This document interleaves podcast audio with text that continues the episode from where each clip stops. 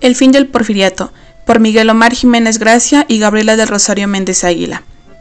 Entrevista a Díaz Krillman y elección de 1910.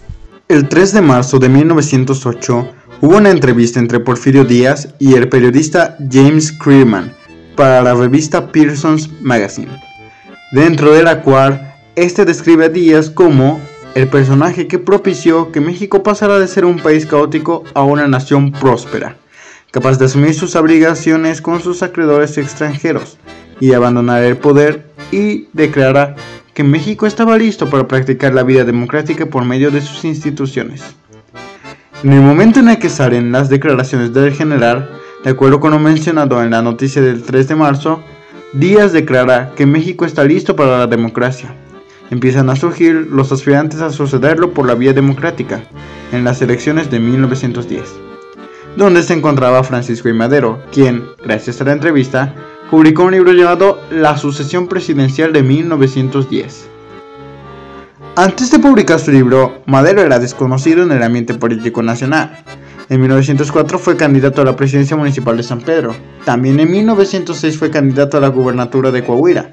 Y bueno, en ambas ocasiones perdió. Madero creyó que México tomaría el rumbo de la democratización, pues Díaz había dicho que México estaba listo para la democracia y que vería con buenos ojos la formación de partidos opositores.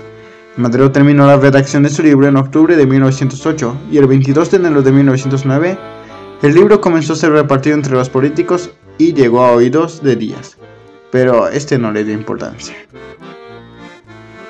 Renuncia a la presidencia y exilio de Porfirio Díaz. Durante una entrevista, Díaz mencionó que se crearon partidos políticos de oposición para las elecciones que se llevarían a cabo, haciendo un pequeño énfasis en el partido antireeleccionista y también hacia el Partido Liberal Mexicano dirigido por los Flores Magón. Y aunque el mismo Díaz prometió no volver a reelegirse, entró a las elecciones, teniendo como resultado la decisión de Bernardo Reyes a retirar su candidatura. Esta decisión influyó mucho en el movimiento maderista, que empezó a vitalizarse en marzo de 1911. Claro que esto hizo que Díaz diera su carta de renuncia el 25 de mayo de ese mismo año, en la cual él expresaba que tenía en cuenta el descontento del pueblo mexicano ante sus acciones, dando como desenlace el exilio de Díaz en Francia desde el puerto de Veracruz el 31 de mayo de 1911, dejando a un México en plena revolución en manos de su secretario de Relaciones Exteriores. Aquí un pequeño fragmento de su carta.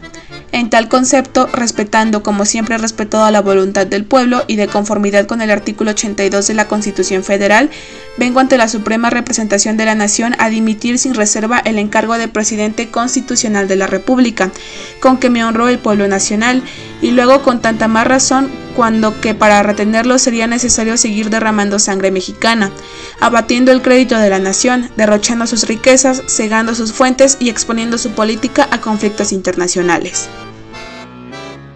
La información anteriormente compartida fue recopilada de los documentos escritos, páginas web y documentales del Museo Legislativo, el Instituto Nacional de Estudios Políticos AC, la Secretaría de Gobernación, el Colegio de México, la Secretaría de la Defensa Nacional, el Museo Legislativo y de la Carta de Renuncia de Díaz de 1911.